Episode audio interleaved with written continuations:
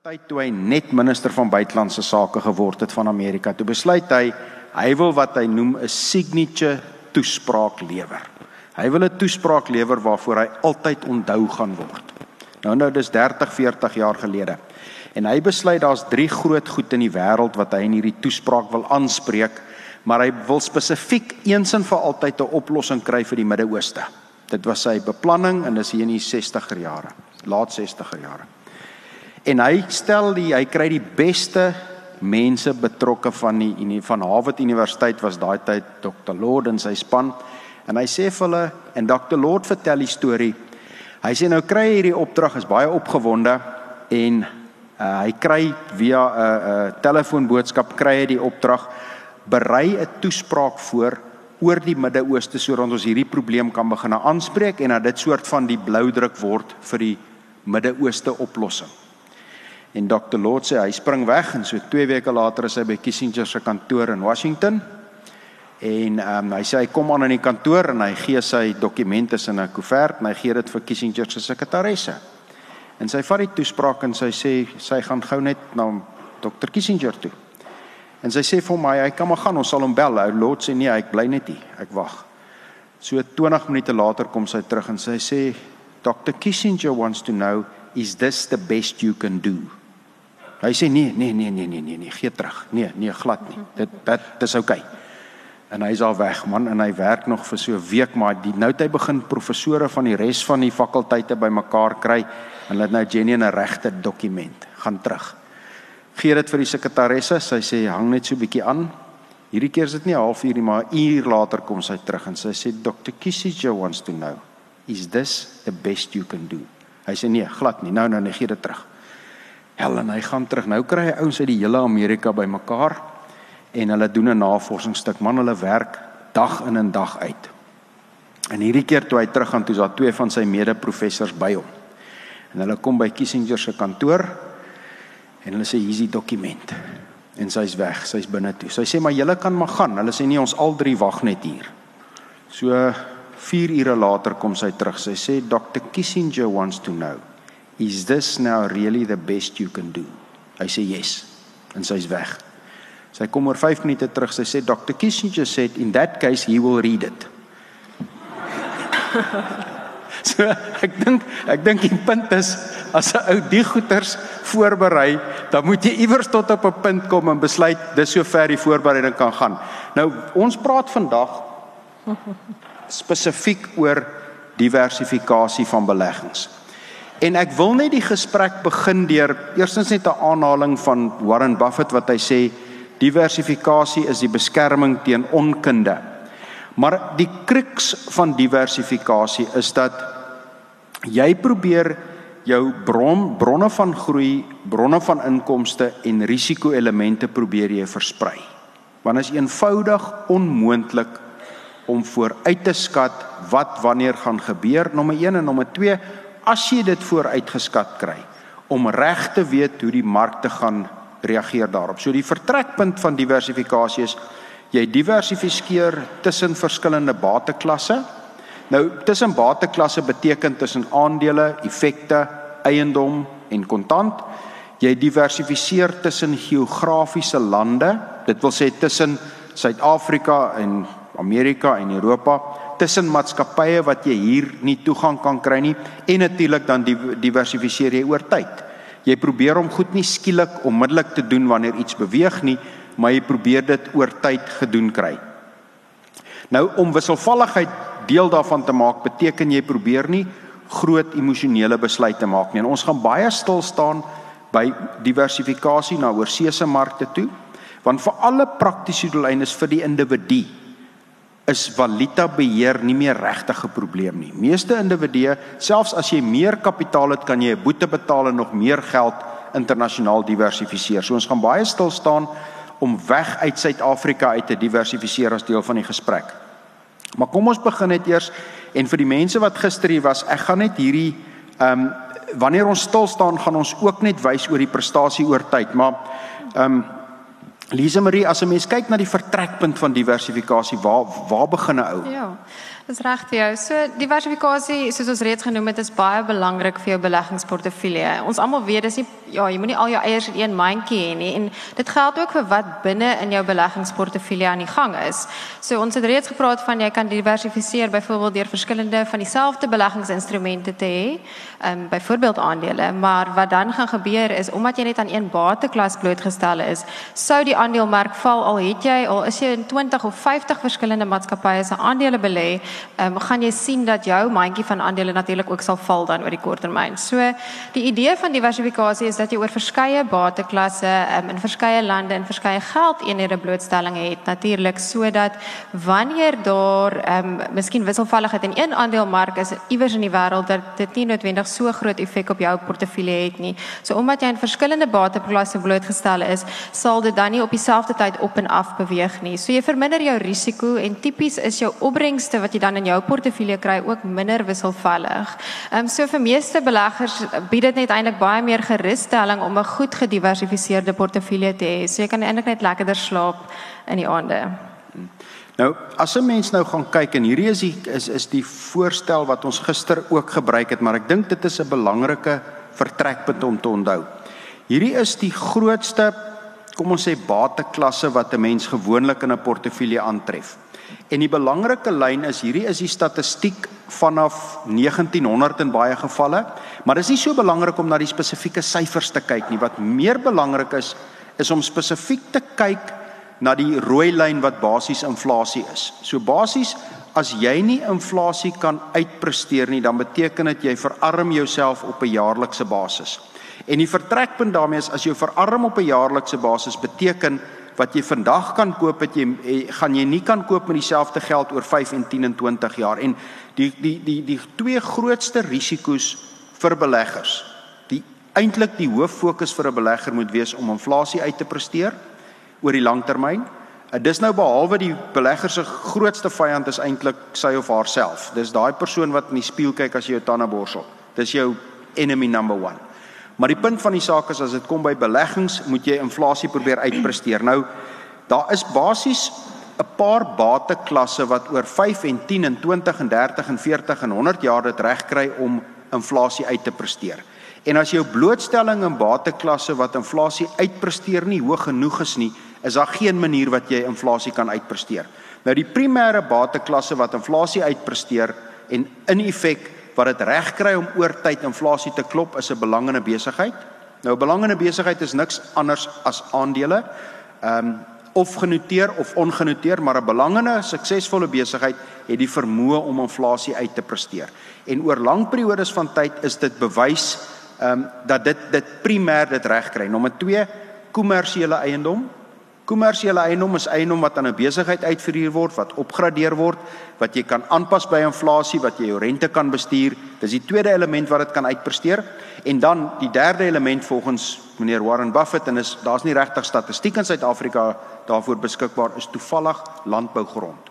Landbougrond primêr omdat dit 'n produktiewe entiteit kan onderhou. En as omdat 'n produktiewe entiteit kan onderhou, kry die inkomste uit die produktiewe entiteit soos kommersiële eiendom en die waarde van die onderliggende entiteit. So as jou blootstelling aan daai drie bateklasse nie genoegsaam is om inflasie uit te presteer, gaan jy dit eenvoudig nie reg kry nie. Nou die vraag is om dit oor lang periodes van tyd reg te kry, watse tipe blootstelling moet jy hê in um, in in in in groei bateklasse en 'n uh, amper 'n rule of thumb is dit moet ten minste 60 na 65% van jou portefeulje wees. Anderster gaan jy nie inflasie kan uitpresteer nie. Ehm um, daarmee saam gaan daar ongelukkig wisselvalligheid kom, maar jy gaan dit nie regkry nie. Nou net in hierdie grafiek wat wat oor die laaste vanaf 1900 was ons Suid-Afrika se inflasiekoers rondom 5%. Nou om 5% beteken jou koopkrag van jou geld halveer elke 14 en 'n half jaar. So elke 15 jaar halveer die koopkrag van jou geld. Dit beteken as jy nou 'n 100 rand het, oor 15 jaar gaan jy 200 rand nodig hê om te koop wat die 100 rand jou nou kan koop. Dis wat oor tyd gebeur het. Terwyl as jy kyk na na byvoorbeeld, kom ons sê, ehm um, kommersiële eiendom se waarde verdubbel elke 6 jaar rofweg. Ehm um, terwyl aandele se waarde ook elke 6 jaar rofweg verdubbel. Aan die ander kant, as jy residensiële eiendom se waarde verdubbel rondom elke 9 en 'n half jaar in Suid-Afrika.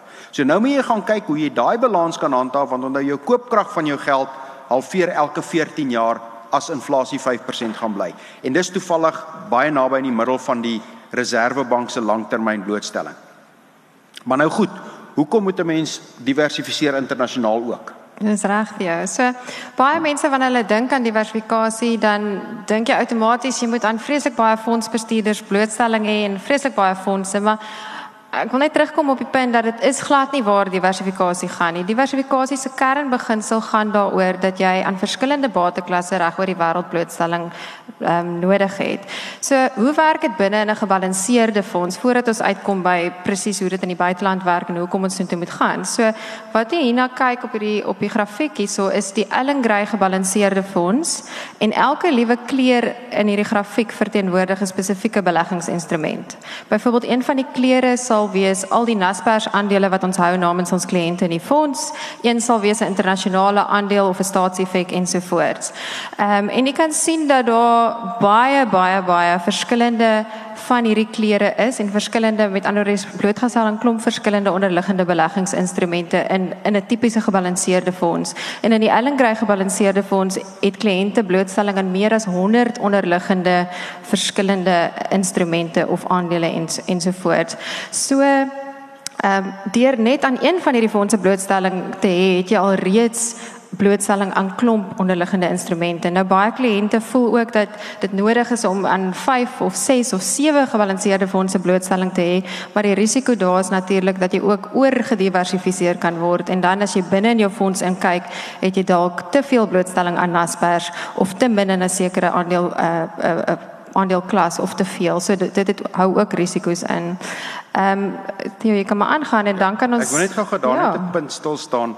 Wat ons baie keer sien en ons het nou net bloot die voorbeeld van Ellen Gray, maar hierdie geld vir meeste kwaliteit gebalanseerde fondse. Dis nie net uniek aan een fondsbestuurder nie. So meeste van die kwaliteit gebalanseerde fondse sal so 'n profiel hê. En waar ons baie keer die probleem kry, is dat iemand sal kom met 'n portefeulje dan het hulle ehm um, A, B, C, D, E en noem maar, kom ons noem ons los Ellen Gray vir 'n oomblik uit. Hulle het Coronation, hulle het Investec, Hulle het voor, hulle het PSG, hulle het 5 of 6 gebalanseerde fondse. En as jy deur kyk, dan sien jy maar eintlik hulle sit 80% van die portefeulje sit in dieselfde 10 aandele.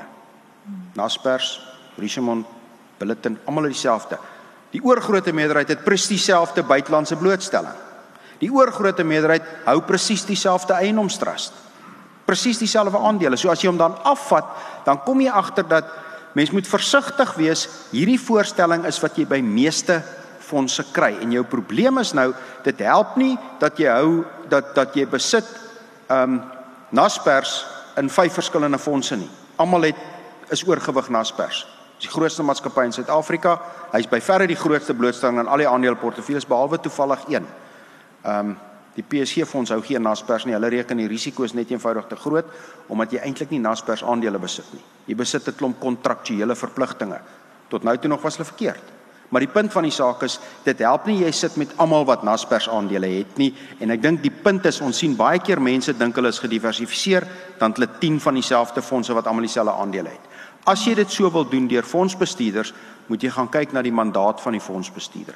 Is hy bietjie meer in die geval van byvoorbeeld 'n coronation is hulle bietjie meer aggressief of momentum gedrewe. In die geval van Ellen Grace hulle baie meer waarde gedrewe in terme van hulle langtermyn vertrekpunt. Dan moet jy mens daai elemente inhou. Maar kom ons gaan een stap verder. Kom ons gaan na die buiteland. Reg. So wat ons baie keer vergeet as Suid-Afrikaners is dat die Suid-Afrikaanse as Suid-Afrikaanse aandelemark is maar net 'n klein gedeelte van die wêreld se aandelemark. So daar kan julle sien daai daai rooi kolletjies daaronder verteenwoordig Suid-Afrika, maar beide Suid-Afrika en die ander ontleikende markte maak 'n klein gedeeltjie uit. Suid-Afrika is maar 1% van die aandelemarkkapitalisasie van die wêreld. So as ons kyk na ons plaaslike beurs, die die is 'n indeks van alle aandele, dan is dit ook 'n baie gekonsentreerde indeks. Nou wat bedoel ek daarmee?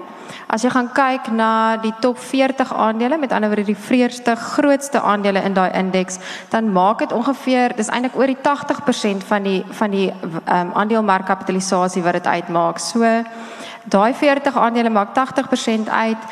Verder moet jy gaan kyk na watse tipe sektore jy byvoorbeeld blootgestel is op die JSE. Want dit het ook 'n impak op diversifikasie en daar's twee sektore wat jy nie genoeg blootstelling of selfs geen blootstelling kry op die JSE nie onder andere ehm um, health insurance en tegnologie. So uh, vir jou om aan tegnologie aandele blootstelling te hê, moet jy buite Suid-Afrika kyk.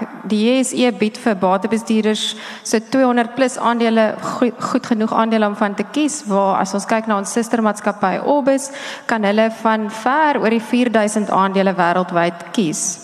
So dit is dan baie belangrik om ook buiteland na te kyk as jy dink aan jou beleggingsportefeulje. En en daarom is dit ook vir ons nie 'n verrassing nie dat al hoe meer Suid-Afrikaners besig is om van hulle geld in die buiteland te belê in hulle beleggingsportefeuljes en ons dink nie dit is net ehm, 'n um, tydend of 'n tydelike tendens nie. Ek ek weet nie of een van julle twee anders voel hieroor nie maar ons glo dat soos meer Suid-Afrikaners besef dat ons mark eintlik maar baie klein is en nie soveel geleenthede bied nie gaan meer van ons besef dat jy buitelandse blootstelling nodig het Net die die ehm um, die beginsel van tydsberekening en ek wil net gou aanstel aansluit by Lise Marie.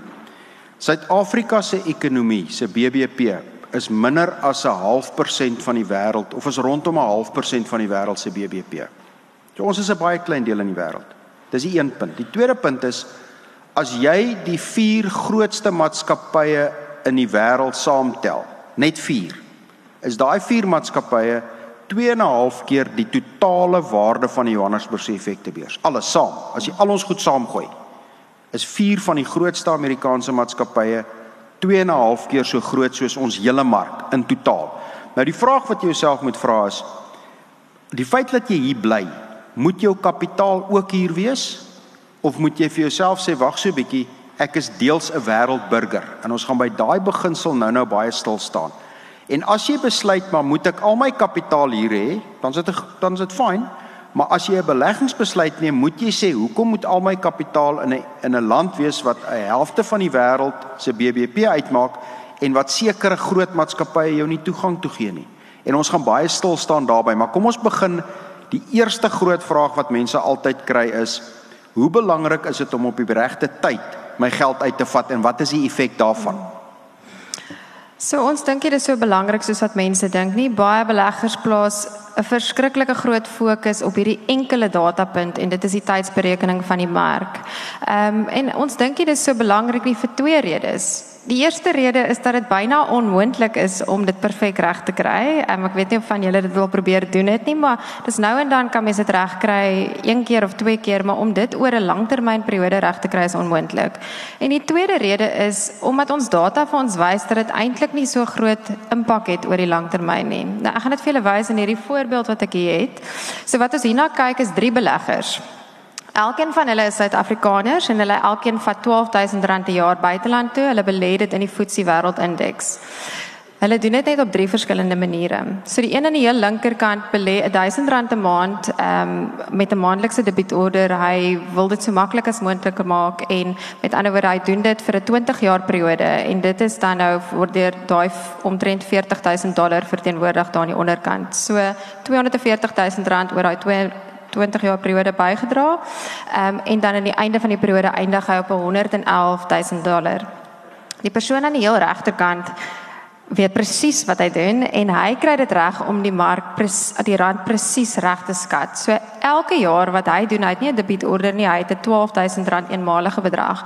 Maar hy kies die presiese regte bedrag om sy geld elke jaar land uit te vat en vir 20 jaar aan een kry hy dit reg om dit reg te kry op die presiese regte dag en dan aan die einde eindig met 119000 dollar na die 22 jaar periode. Die persoon in die middel is glad nie so gelukkig nie. Hy probeer ook om te skat en te voorspel wat die rand gaan doen met sy 12000 rand jaarliks, maar hy kry dit elke liewe jaar vir 20 jaar verkeerd en dan eindig hy op 103000 dollar. So as jy net gou nog een keer aanklik, dan sal jy sien dat dit dit wys eintlik vir ons die verskil tussen die een wat die heel beste doen en die een wat die heel swakste gedoen het. Die regterkantste een en die middelste een is nie so groot wat mense sal dink as wat jy sal dink oor 'n 20 jaar, 22 jaar periode nie. So die rand het nie so 'n massiewe groot impak nie, maar ek dink wat verder vir my belangrik is of of die tydsberekening van die rand skies. Verder wat vir my belangrik is om hier te op te let is dat dit is nie moontlik om te doen wat die persoon regs gedoen het nie. Jy wil ook nie so swak doen soos die persoon in die middel nie. Dit lyk asof die beste benadering om te volg 'n konstante benadering is waar jy gereeld op 'n gereelde basis as deel van jou plan geld uitvat na die buiteland toe of dit nou maandeliks is en of dit nou jaarliks is. So, ehm um, baie mense vat hulle geld buiteland toe um, om vir hulle verskansing te bied teen die rand en natuurlik ook om jou koopkrag te beskerm want ons inflasiemandjie ehm um, baie van ons produkte wat ons hier gebruik is ingevoer. So om vir jou daai tipe koopkragbeskerming te bied. Nou hierdie is nou die ene wat ek wil hê julle moet net baie mooi, julle hoef nie die detail te kyk nie, maar kyk na die beginsel. En ehm um, dis 'n dis 'n interessante beginsel, maar dit die beginsel gaan oor daar's 'n punt wat jy te veel kan diversifiseer waar daar nie meer 'n voordeel is veral in buitelandse diversifikasie. Lise Marie. Dis reg. So Wat ons hierna kyk is basies twee portefeuilles en wat ek eintlik vir julle hierby wil wys is hoekom diversifikasie en spesifiek buitelandse blootstelling by jou Suid-Afrikaanse blootstelling vir jou 'n goeie ding kan wees. Nou, wat ons hierna kyk is twee portefeuilles. Ehm um, albei van hulle is gebalanseerde portefeuilles wat uit bestaan uit aandele sowel as effekte. Nou die rooi lyn verteenwoordig 'n indeksgebaseerde portefeulje, so dis 'n indeks van aandele en 'n indeks van effekte. En dan die die grys lyn is 'n aktief gebestuurde portefeulje, soos iets wat soos Ellen Gray sal bestuur vir julle soos in 'n gebalanseerde fonds of so, wat ook net uit aandele en effekte bestaan.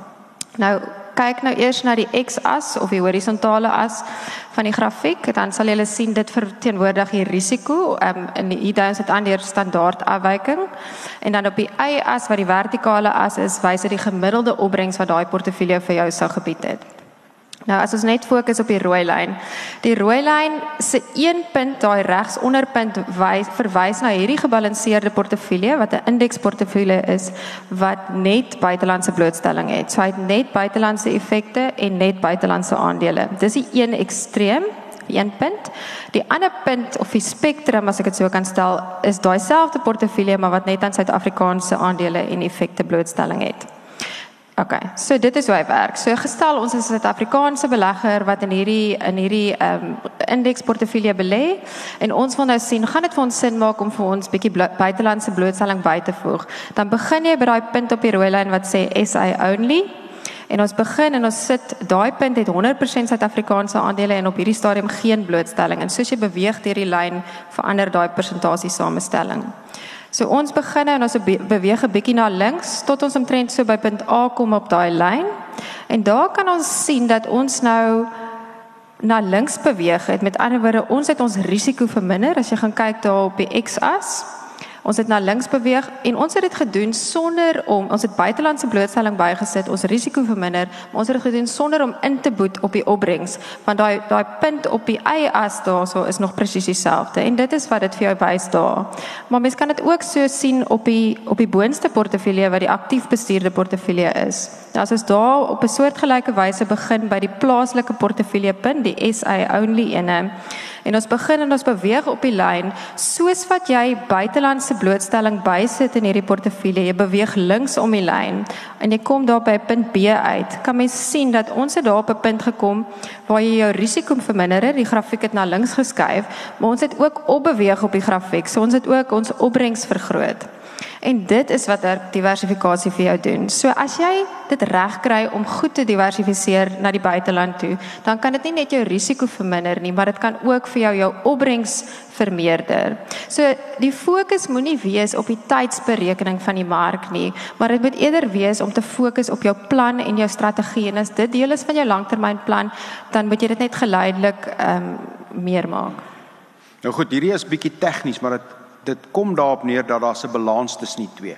Daar is nie die balans tussen die twee lê in 'n verhouding tussen die twee, maar goed, kom ons gaan bietjie terug na 'n ander element wat baie mense reken, hulle kan met tydsberekening die mark uitpresteer.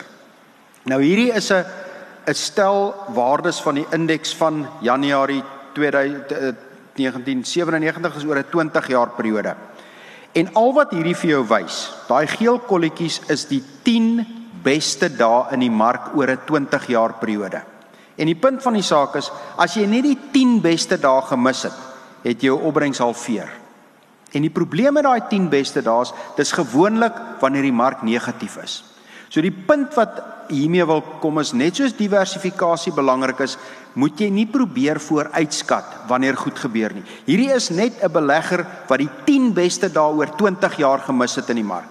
En die volgende 10 be, een van daai dae kan môre wees. Dit kan maandag wees. Jy kan hom nie uitkies nie. Maar die probleem is as jy net dit mis, 10 dae oor 20 jaar halveer jy die groei op die portefeulje.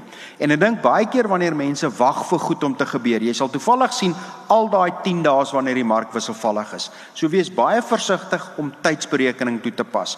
Maar nou wil ek bietjie stil staan in die volgende 3 slides op die rand. En ek gaan beginne met die langste een. Hierdie is die die rooi lyn is die rand dollar wisselkoers sedert ehm um, nee vroeë 80er jare. Dis wat die rand gedoen het. En ongelukkig in die vroeë 80 jare moes 'n Amerikaner ehm um, meer as 'n dollar, 'n dollar 15 betaal vir elke rand. Nou kan hy hom koop vir so tussen 7 en 8 Amerikaanse sent. Maar die punt van die saak is as jy kyk na daai dalings hier in die vroeë 80er jare, die verskriklike verswakking in die mark in die rand hierso 83 84, dit was rondom die PW Botha se Rubicon toespraak. En daai Rubicon toespraak as ons daai effek nou moes gehad het, soos wat ons gehad het hier baie laat, die laaste effek hierso in 2015, ehm um, wat basies was die Nene effek. Die Nene effek is die laaste groot verswakking Eh, rondom 2015 as ons daai selfde effek moes gehad het moes die rand gegaan het na rondom 24 teen die dollar dit was hoe groot daai Rubicon toespraak effek was. Die tweede punt wat ek daarbey wil toevoeg is ehm um, dat daar twee goed in 2015 gebeur wat wat onverklaarbaar was wat 'n skok in die mark was. En as ons kyk na die korter lyn van die grafieke dan kan 'n mens dit baie mooier sien.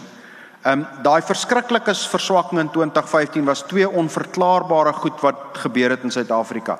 Meneer Nene is afgedank sonder enige rede en ewe skielik het ons regtig die vertrouenskrisis gekry. Ons het besef dat die regering regeer nie namens Suid-Afrika nie. Daar's 'n ander agenda.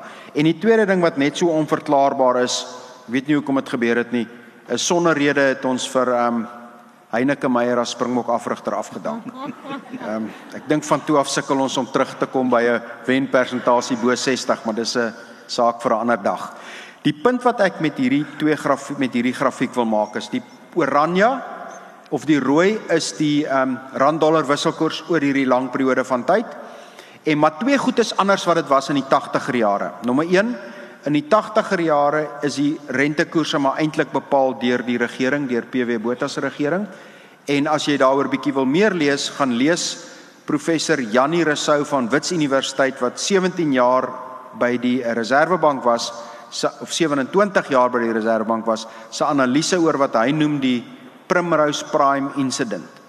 Wat daar 'n tussenverkiesing sou sou wees in die Primrose kiesafdeling Ehm um, die tussenverkiesing het begin lyk of die nasionale party nie baie goed gaan doen nie. Ou Piet Koornhof was van minister sou ambassadeur geword het en Primrose was sy kiesafdeling en daar was 'n tussenverkiesing en so 2 weke voor die verkiesing toe bel die staatspresident vir die Reserwebank en sê ag jong, laat val rentekoerse vanaand, ons het bietjie hulp nodig. Antwoord rentekoerse laat val net om 'n paar weke later weer terug opgeskuif te word. Janie Rousseau het geen rede daarvoor gevind nie. Nou het ons 'n monetêre beleidskomitee wat 'n raamwerk het waarbinne die rand moet verhandel en wat dit toepas. Dis 'n publieke dokumentasie. Ons weet wat die beleid is en ons weet waar hy gaan. Dis die een kant. Die ander kant is fiskale beleid, die regering se uitgawes, se staatsuitgawes. Um, ons het nou sedert in Trevor Manuel daarmee begin. Het ons 'n mediumtermyn begrotingsraamwerk en ja, die regering lieg en besteel binne in die begroting, maar hulle hou by die begroting. Daai tyd is die begroting ingedien en enkele weke daarna die regering die begroting gelos. En 'n voorbeeld daarvan is ehm um, daai tyd minister van finansies Barend Du Plessis vertel die storie dat hy by die IMF e is besig met 'n reeks gesprekke en een hy kom uit 'n gesprek uit en 'n joernalis vra vir hom maar uh, minister, hoe gaan jy vir die nuwe staatsdiens verhogings betaal? En hy sê watter verhogings? Hulle sê nie jou president het gister aangekondig dat staatsdiens salarisse met 11% styg.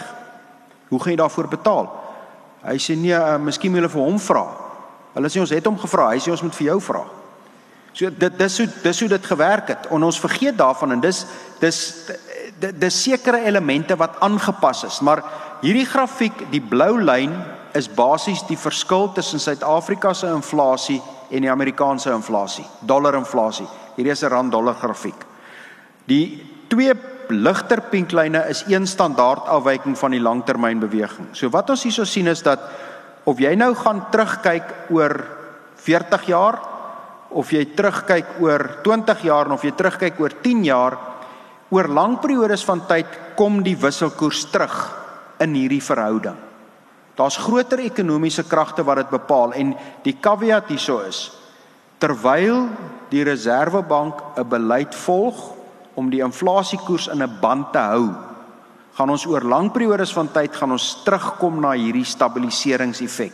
Wat beteken 'n mens moet baie versigtig wees as jy byvoorbeeld die fout gemaak het vroeg in 2000 om jou geld oor see te vat, het dit jou die beste deel van 10, 12 jaar gevat. Dit in elk geval jou gevat tot Jakob moes vir Nene fire voor jy weer teruggekom het op daai vlak.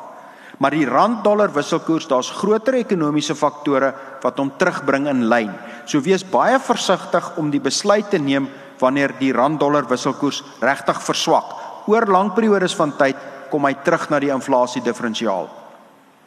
Maar goed, kom ons kyk net vir 'n oomblik na die Suid-Afrikaanse mark. Die gewone Suid-Afrikaanse gebalanseerde fonds, so as jy 'n gewone pensioenfonds het in Suid-Afrika, 'n aftreefonds, 'n voorsorgfonds, is daai fonds reeds wyd gediversifiseer in die buiteland.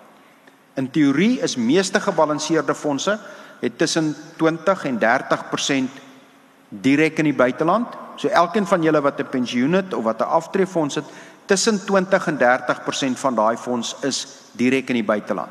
Maar 'n tweede element is van daai deel wat hier plaaslik is uit die aandele komponent is tussen 40 en 50% in elk geval oor see ook. Dis die Naspers en die Richmond en die BSP bulletin in jou portefeulje.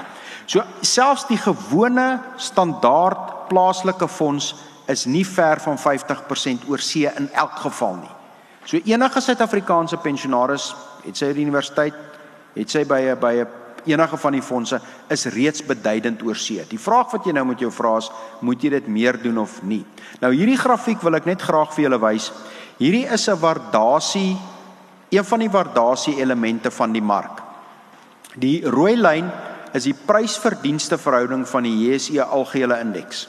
En jy sal sien, ons was relatief duur tot so 2-3 maande gelede toe ons begin terugkom na die langtermyn gemiddeld, maar die so dit wil sê hoe laag hy is, hoe goedkoper is ons mark. Nou die prys-verdienste verhouding is hoeveel jaar se wins jy voorbetaal in die maatskappy se prys. So as 'n maatskappy R10 maak, en die prysverdienste verhouding is 10 dan betaal jy 10 keer 10 jy betaal R100. As jy as die maatskappy R10 maak en jy betaal 20 keer dan betaal jy R200.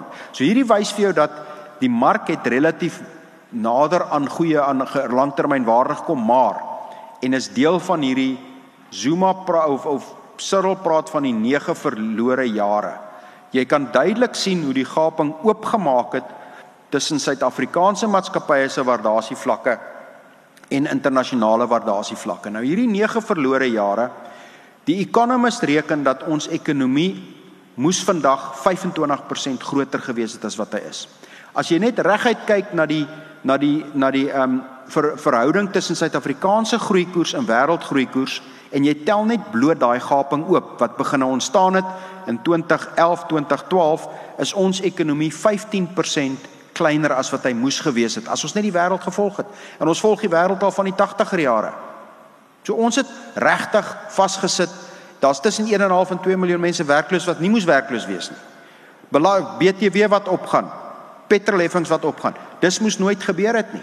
Ons ekonomie het ons eie toedoen en hier kan jy sien hoe die waardasie van die Suid-Afrikaanse deel van die ekonomie al goedkoper en goedkoper en goedkoper geword het. So mense moet ook aan die ander kant effens versigtig wees as jy net praat van diversifikasie in 'n deel wat ons Suid-Afrikaanse ekonomie se maatskappye begin goedkoper en goedkoper en goedkoper word. Ons is nie so goedkoop soos wat ons was in die 2008 finansiële krisis nie, maar die plaaslike mark is besig om goedkoop te word. So ou moet ook net effens versigtig wees om dit te doen bloot sommer omdat jy dit doen. Maar goed, die vraag wat eintlik die belangrikste is en hierdie is tot 'n groot mate die kern van die gesprek is.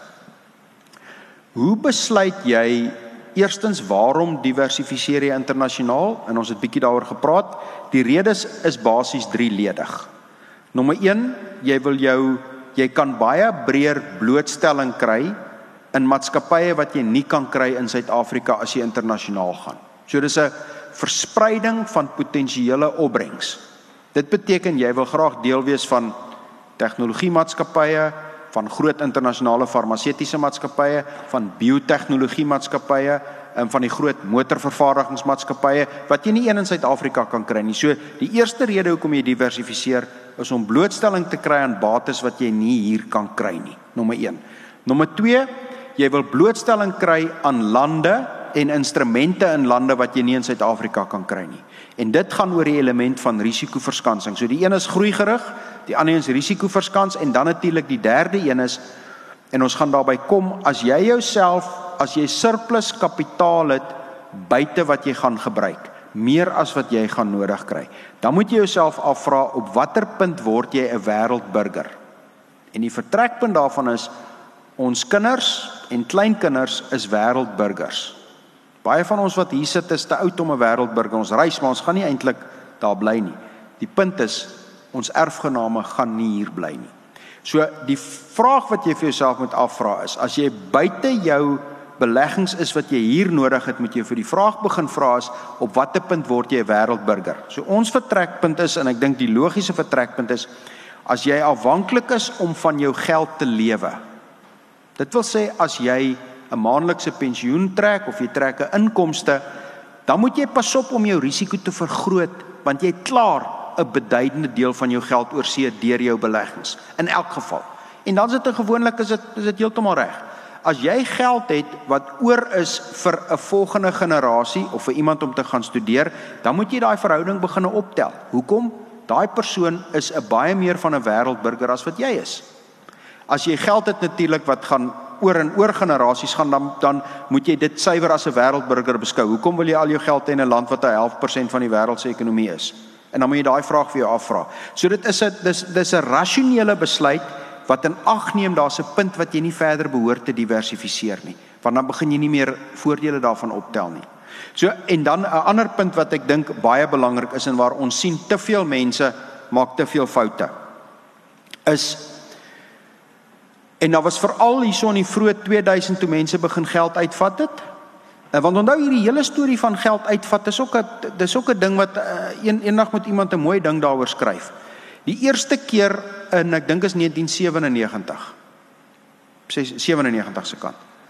Kondig Trevor Manuel met 'n bom in die begroting 'n ding aan. 'n Verskriklike ding. Elke Suid-Afrikaner mag wettiglik 200 000 rand in die buiteland hê. Kan jy dit glo? Hy kondig dit aan in 1997 vir maande is dit alwaaroor finansiële joernaliste skryf. Kan jy dit glo? Jy mag 200 000 rand in die buiteland hê. So 5 jaar gelede op bladsy 153 bylaag D van die begroting is daar 'n sinnetjie. Elke Suid-Afrikaner mag nou elke jaar 10 miljoen rand uitvat. Koerant het dit nie eens opgetel nie. So 'n paar dae later toe kom tesourie, toe tel Moneyweb se ryk van die kerk dit op en sê op bladsy 153 staan dit toe sê tesourie ja, niemand het dit eers gelees nie. Dis hoe ver ons gekom het. In 1987 as jy tronk toe as jy 'n rekening in die buiteland het. Nou mag elke Suid-Afrikaner 1 miljoen rand 'n jaar uitvat sonder klaring as 'n reistoelaag en hy kan doen daarmee wat hy wil. Plus hy mag 10 miljoen rand 'n jaar uitvat met goedkeuring van die Reserwebank. So ons moet ons het heeltemal selfs die vir 'n privaat individu het tesourie ons wêreldburgers gemaak. Wat beteken jy mag gedoen, maar die rooi lig is hier in blou. Wees baie versigtig wat ons al meer sien nou dat die eerste klomp geld uitgevat is en van daai mense begin nou ehm um, raak nou oud en van hulle ehm um, is oorlede. Nou begin ons agterkom dat jy moet baie versigtig wees oor die belasting van daai geld. As dit 'n bedrag bo 'n sekere bedrag is en ek net ek dink ehm um, uh, Wessel is baie meer spesialis rondom daai gebied, maar jy moet seker maak dat jy nie onnodige belastings optel oor die geld aan die ander kant en Wessel miskien net waar 'n bietjie gesels. Ja, Theo, ek ek dink veral rondom ons kan nou baie mense dink en vergeet daarvan as ek nou geld buiteland toe vat dat ek daar gaan belasting betaal afhangende van watter land dan na toe gevat word. Nou daar is baie dubbel belasting ooreenkomste tussen die lande. Maar iets wat ek agterkom by ons kliënte wat hulle nie altyd in gedagte neem nie, is die boedelbelastingsaspek. As jy 'n inwoner Nie eers 'n burger nie, as jy 'n inwoner is, word jy uh, wat hulle in Engels sê tax resident is van Suid-Afrika. Word jy op jou landwyse bates belas. Jou wêreldwye bates. Wêreldwye, ag wêreldwye, nie landwye nie. En dit sluit boedelbelasting in. Nou kom ek gee vir julle 'n idee. Nou het jy sê maar 100 000 pond in Brittanje. Dan is jy alright. Want Brittanje is jou eerste 325000 pond uitgesluit en hulle het 'n soortgelyke belastingwetgewing as Suid-Afrika waar as dit oorgaan na jou gade toe dan is daar nog 325 eh, en dit word vry oorgedra. Maar Amerika weer is net 60000 dollar vrygestel. En die ander ding is, gaan jy oor daai perk, betaal jy 40% op daai bedrag oor dit wat dubbel is wat Suid-Afrika is. So mens moet ook nie van veel van hierdie belasting ding vergeet as jy oor see belê. Ja, veral die rooi ligte is Amerika en uh, uh Amerika veral as jy in Amerika geld het en jy's bo dis maar 60000 dollar dan betaal jy beduidend belasting, so wees versigtig, wees versigtig vir Engeland. Dan hoor ek ehm um, Amerika is besig om selfs mense met green cards te begin in die net intrek vir belasting. So as jy die voorreg het net van 'n green card, dan begin hulle jou in hulle belasting net sit. Soveel so dat ons het 'n um, uh, 'n kollega van my by een van die Access banke sê vir my dat van hulle kliënte gee die green cards terug. Want die belasting raak net te veel op die wat hulle begine vereis. So wees versigtig vir belasting, maar die belangriker ding daarmee ook is maak seker die land en die struktuur waarin jou belegging is erken 'n Suid-Afrikaanse eksekuteursbrief en gaan die instruksies van die Suid-Afrikaanse eksekuteur erken. Dit beteken daar is lande in die wêreld wat hulle jou testament weggooi en sê die wetgewing bepaal hierdie en hierdie en hierdie, onder andere Portugal. Portugal se wetgewing is bo enige testament. So is daar lande in die wêreld wat sê maar 'n Suid-Afrikaanse eksekuteursbrief erken ons nie. Dan moet jy deur 'n hofproses gaan in 'n buiteland om die ding erken te kry. En dan raak die voordele word baie gou opgevreet deur die kostes. Jy het 'n baie goeie transaksie gedoen vir 5 of 10 jaar en ewe skielik begin jy die kostes optel en jy kan nie die goed sit vas. So dis nie net eenvoudig in terme van wat jy doen nie. So die eerste vraag is dit is deel van diversifikasie. Die tweede punt is hoe meer kapitaal jy het, hoe meer begin jy uitvat, maar dit is nie net 'n eenrigting som nie. Die derde punt is Voor jy dit doen, maak seker die struktuur waarin jy dit doen, jy verstaan die belasting. En dan is daar 'n paar elemente, daar's twee hoofmaniere om geld direk uit te vat, maar enige van julle die finansiële adviseur sê jy dit kan vat. Jy kan geld direk uitvat, kort en lank jy kan 10 miljoen vat eh, as 'n reistoelaag amper sonder dokumentasie. Jy kan of 1 miljoen sonder dokumentasie, jy kan 10 miljoen vat. Die dokumentasie is baie minder as wat jy dink. Dis eenvoudige dokumentasie. En die ander punt is as jy dit nie kan uitvat want net 'n individu kan uitvat, daar is 'n legio Suid-Afrikaanse fondse wat vir jou buitelandse blootstelling direk gee. Nou voor ons by vrae gaan kom, ehm um, net die vertrekpunt wanneer jy kyk na jou beleggings in die buiteland. Onthou, moenie begin by die fonds of die fondsbestuurder nie. Dis waar mense 'n fout maak. Hulle begin by die verkeerde plek. Begin eers by jou langtermyn doelwitte. En as jou doelwit is om 'n wêreldburger te wees, dan benader jy dit anderster. As jou doelwit is om jou inkomste te beskerm, benader jy dit anderster. Maar begin by die regte punt. Begin by die doelwitte. Moenie begin by die produk nie. Ons sien doeteenvoudig te veel mense wat later sit met 'n klomp produkte en niks daarvan maak sin as jy kyk na sy totale deel nie. Die laaste ding waarna jy kyk is die tipe produk wat jy moet wees. Nou goed, nou alles wat ons gesê het, lees dit gou-gou hierso. So julle is gelukkig, julle verstaan alles. Is daar enige vrae? Dis net toevallig regstegnies deesdae moet 'n mens alles wat ons hier gesê het is gesê in 'n na gehoor toe. Dis nie van toepassing op 'n individu nie. En is die fynskrif wat ons maar moet sê anders het ons moeilikheid. Goed, is daar enige vrae? Daar was gister 'n hoop vrae. Is daar enige vrae? Yes, ja.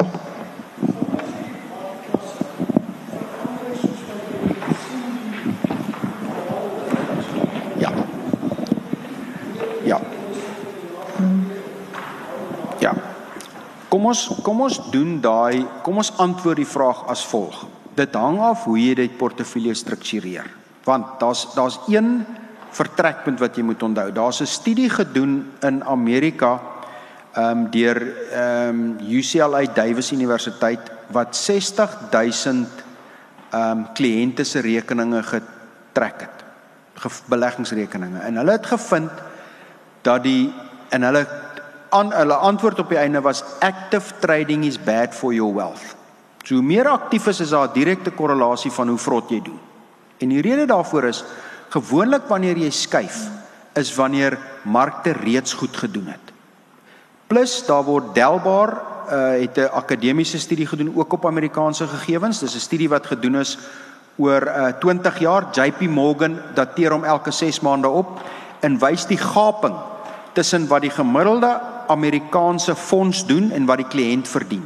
En rofweg kop daarop neer dat die gemiddelde kliënt doen 2.5% per jaar swakker as die gemiddelde fonds. Hoekom? Hy probeer daai skuwe maak. So een daar's 'n rooi lig oor die skuwe, maar nommer 2, jy kan dit doen. Jy kan of vertrou dat die fondsbestuurder dit doen, dit wil sê Ellen Gray of Coronation of Momentum of wie ook al, die fondsbestuurder doen dit en jy gee hom 'n mandaat of jy kan self jou portefeulje bestuur.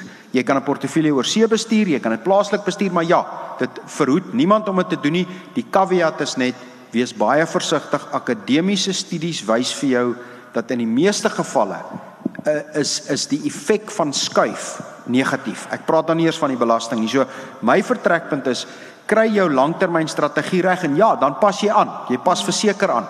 Maar moenie probeer die mark beweging vooruitskat nie. Die probleem met vooruitskatting, daar's 3 redes. Nommer 1, jy moet reg vooruitskat wat volgende gaan gebeur. Dis jou eerste uitdaging. As jy dit verkeerd kry, is jy anyway verkeerd. Dan moet jy iets vooruitskat wat anders is as wat die mark dink. Dit moenie reeds ingeprys wees nie, want as dit reeds ingeprys is, dan gaan dit nie help nie. Soos as jy jou geld uitgevat het toe Nene gefire is. Jy moes dit 3 maande voor hy gefire is uitgevat het. As jy dit uitgevat het na hy gefire is, het jy die hele pad verloor. So gewoonlik skuif mense dan. En die derde ding is jy moet seker wees as jy reg is en die mark het nie verwag nie dat die mark reg reageer. En dit kry mense gewoonlik verkeerd. Hmm. Ek wil ek miskien net voortgaan, skus. Dit is wat jy binne 'n gebalanseerde fonds tipies kry. So in 'n gebalanseerde fonds soos wat vir jou genoem het, doen die fondsbestuurders daai besluite namens ons. Ehm um, en dit is dit is hulle werk. So of dit nou 'n plaaslike gebalanseerde fonds is of 'n buitelandse gebalanseerde fonds, hulle doen daai skuwe tussen bateklasse en tussen bates soos wat hulle waarde vind. Maar ja, jy kan dit doen. Die waarskuwing is net dis die akademiese studies wys dat dit teenproduktief. Ja. Hoe meer aktief jy is, hoe meer en dan kry jy natuurlik wat ons deesdae kry en um, Warren Buffett se nuusbrief so 2 weke gelede praat hy van die Russian roulette equation. Die Russiese roulette alternatief. En die alternatief wat hy sien is ongelukkig begin ons nou sien. Die afgelope 5 jaar het die mark vir jou baie vrot opbrengste gegee. Dis daar was net die afgelope daar was net 6 keer sedert 1900 wat vir 'n 5 jaar periode kontant die JSE uitpresteer het. In hierdie laaste 5 jaar was een van hierdie 6 sedert 1900. Nou begin mense skuif na allerlei interessante goed. Um party tradisioneel, party ontradisioneel. En hulle begin inkom wat wat ek nou maar vertaal as die Russiese roulette alternatief. Nou wat daarmee bedoel is, dis jy maak 'n skuif en ja, 5 uit die 6 keer gaan jy reg wees. Maar as jy verkeerd is, gaan jy dood. As jy verkeerd is en ons het dit toevallig gesien toe ons die mark so beweeg, was ek in 'n gesprek eenaand 'n Kaapse fondsbestuurder, Herman Pretorius het vir 'n klomp mense 'n helse klomp geld gekos en ek het gesit met 'n oom by 'n tafel, die tannie. Sy het my vertel van haar man, hulle het hulle plaas verkoop vir iets soos 25 miljoen rand. Hy het alles vir Herman Pretorius gegee want Herman het hom 2% meer beloof as wat die indeks hom gegee het. Wel, Sy het 400 000 oor in die rekening wat nie oorgeplaas is nie. Haar man is in die 3 weke sedert ek haar gesien het en Pretoria se oorlede is, is haar man ewesklik siek geword, hartaanval is dood. Familieplaas verkoop en my die Russiese roulette alternatief gebruik. Hy het gaan soek vir 2 of 3% meer groei. En as jy verkeerd is, klap jy skoot. So wees baie versigtig vir daai tipe alternatiewe in hierdie mark. Maar dankie vir die vraag. Nog een nog 'n vraag. Ons het nog so 8 minute. Yes. Hier's 'n vraag hier en 'n vraag daar agter. Anders kan jy sommer lekker, dit is in 'n kerk. Ek neem aan die akoestiek is Ja.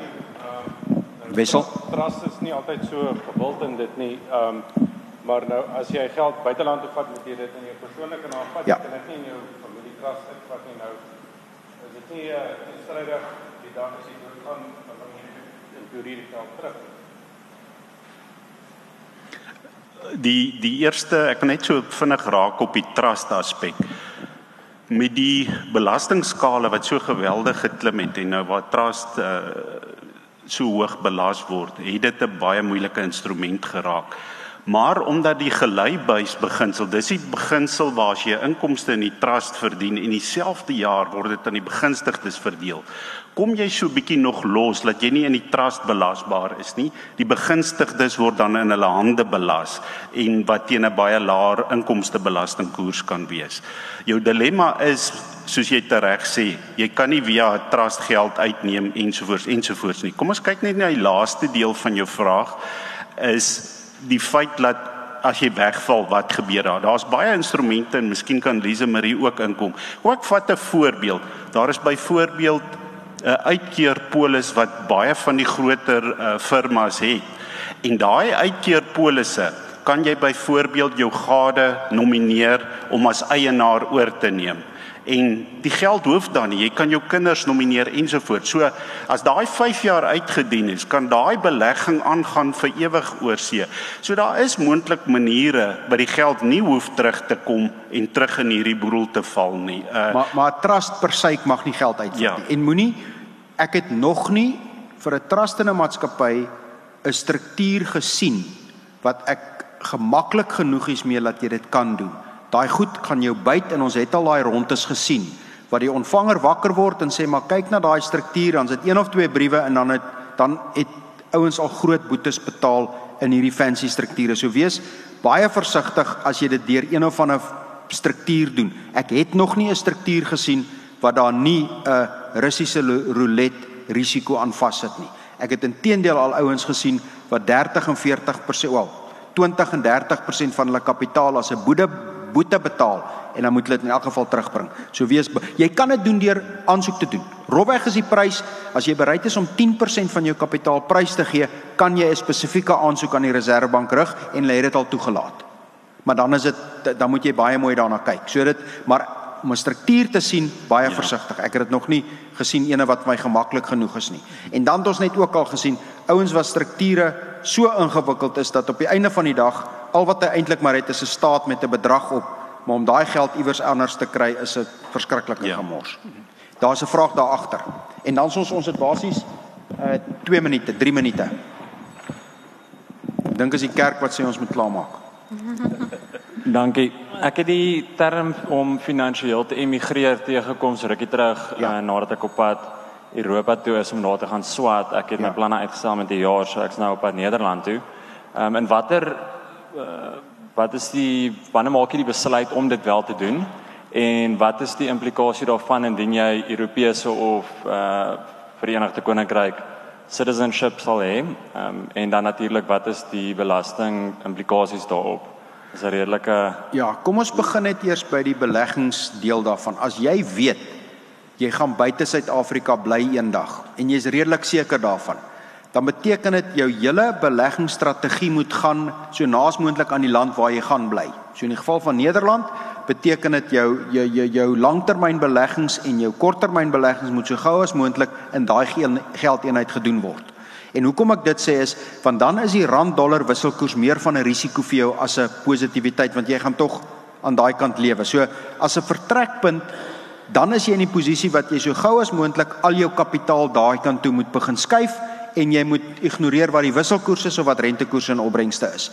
Die belastingvraag hang af van die individuele land. En hoewel Nederland deel is van Europa, is daar individuele belastingkoerse en belasting um, strukture vir elke land. En daar sal ek sê dat wanneer jy die belegging doen, moenie steen suiwer op Suid-Afrikaanse kundigheid want jy gaan tog oor see bly eendag. Ek weet nie of jy iets wil toevoeg nie Wessel. Jou punt is so gou as moontlik en maak seker jy verstaan daai wetgewing. Maar jy's 'n jong man, so vir jou is dit amper om jou te vestig daar so gou as moontlik. Moenie te veel ehm um, tyd spandeer aan die plaaslike mark. Jy's 'n wêreldburger. Ja, ek kan uh, net gou op maar kom ons vat hierdie vraag en dan jou opvolgvraag.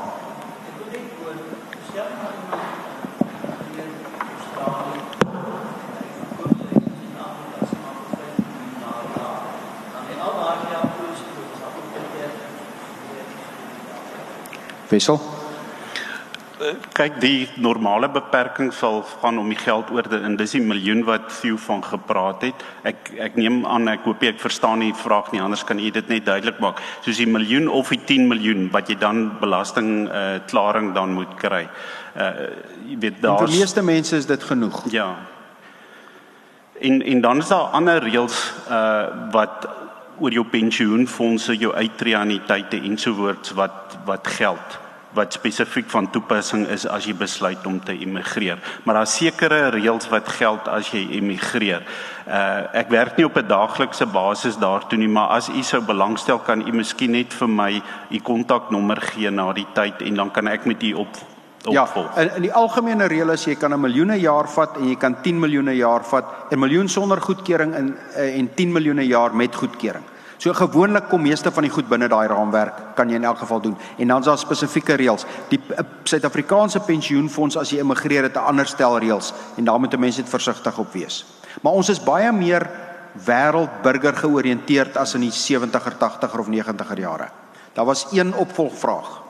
En dan gaan ons gou hier 'n vraag, maar kom ons Net 'n ander deeltjie wat ek uh, graag ook oor 'n opinie wil hê is die dual citizenship. Sê dat mense ja. Suid-Afrikaanse burgerskap as ook Europese of Verenigde Koninkryke en mense sou sien dat mense 'n tyd daar spandeer en weer éventueel terugkom.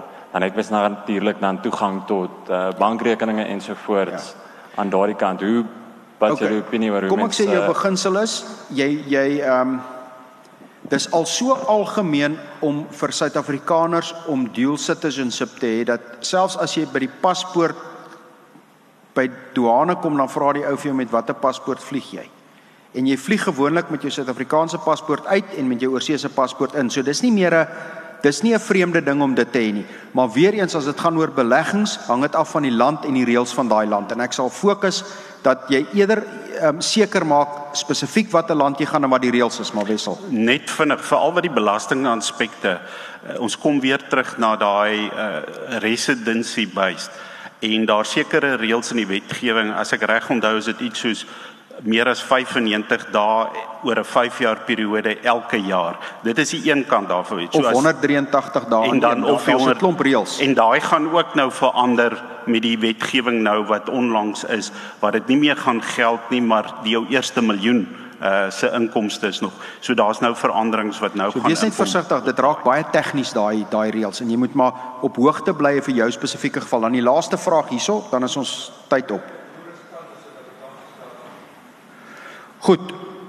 As jy die rente verdien in randwaarde, ehm um, dan moet ek dit vraag in twee maniere antwoord.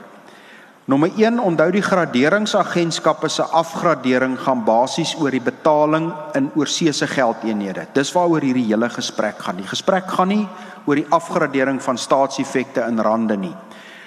My opinie is die teksboek sê vir jou as die staat ophou om sy verpligtinge na te kom, dan beteken dit die banke het lankal opgehou nakom en die res van die ekonomie het lankal opgehou nakom. So ek sal nog steeds sê dis vir 'n inkomste die laagste risiko inkomste vir 'n Suid-Afrikaner wat rande verdien as dit oorsese in is. So ek het nog daar is vir my nog nie 'n aanduiding dat ek sal bang wees daarvoor nie. En jy sal sien in meeste gebalanseerde portefeulje is staatseffekte 'n beduidende deel van die portefeulje. So op hierdie stadium nog die staat ehm um, onthou ons as jy as jy as jy wil sien as jy die risiko wil verstaan, gaan lees Moody's of S&P se verslag wat hulle 6 maandeliks uitbring. 'n Op en afgradering is nie eenhou wat eenhand oor 'n bier sê, weet jy wat ek gradeer jou af nie. Dis 'n dik dokument wat ongelooflike ek sê altyd vir mense as jy wil weet wat in die land ingaan, gaan lees die graderingsagentskap se dokument oor Suid-Afrika. Dis 'n openlike, oordentlike, beskikbare risikodokument. Is gewoonlik tussen 15 en 30 bladsye en hy ontleed in die fynste detail ons risiko's. So op hierdie stadium vir 'n Suid-Afrikaner, al die graderingsagentskappe sê dis beleggingsgraad. Ehm um, en ek stem daarmee saam. Wat egter daaronder staan en is net elke keer 'n skok om dit te besef. Ons het 'n swak kredietrekord. Ons het een keer gedefault. Dis soos 'n ou wat by 'n bank sê maar hy was al bankrot. En daaronder staan ons het gedefault met die skuldstilstand ooreenkoms. En weet jy dat ons die laaste geld daarvan eers twee, terugbetaal het in 2002. So ons het ek ons is 'n ou met 'n bad credit record. Maar ek as deel van 'n portefeulje verseker, ehm um, as deel om die inkomste kant in die portefeulje te gee, ja, ek dink heidaglik die opbrengs op staatseffekte gee vir jou beduidende reële opbrengs. Jy moet net seker maak van die belasting, maar is definitief nie uh, jy word vergoed vir die risiko deur die huidige opbrengs. Daar's nie 'n kwessie daar nie. Ehm um, is die dame daar met die kaartjies? Daar is sy. So net ja, ons gaan nog een vraag want ons is nou anderster dink ek ons gaan dalk nou-nou moet sing ook. Hmm.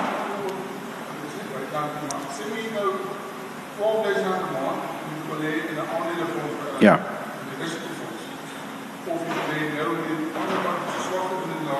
Ja. Ja.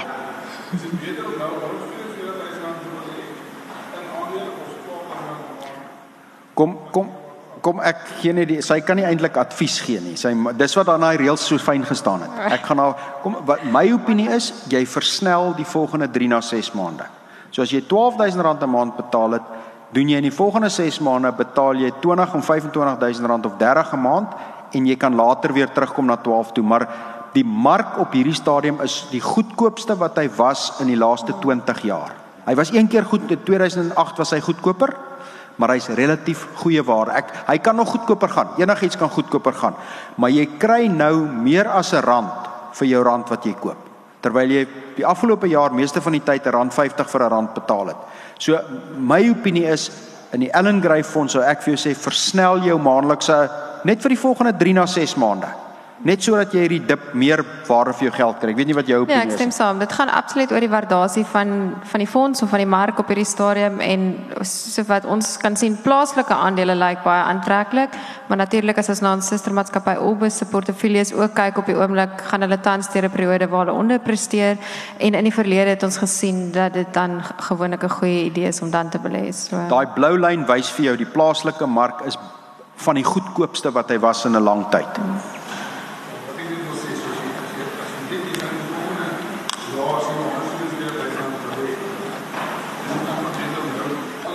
Nee, ek sal eerder in die volgende 3 maande 50000 'n maand belê, net sodat jy die wisselvalligheid ons weet nie waar dit gaan eindig nie. Maar goed, baie dankie. Dankie. Ons is presies op tyd. Môre praat ons juis oor oor generasie heen geld. Wat die elemente is as jy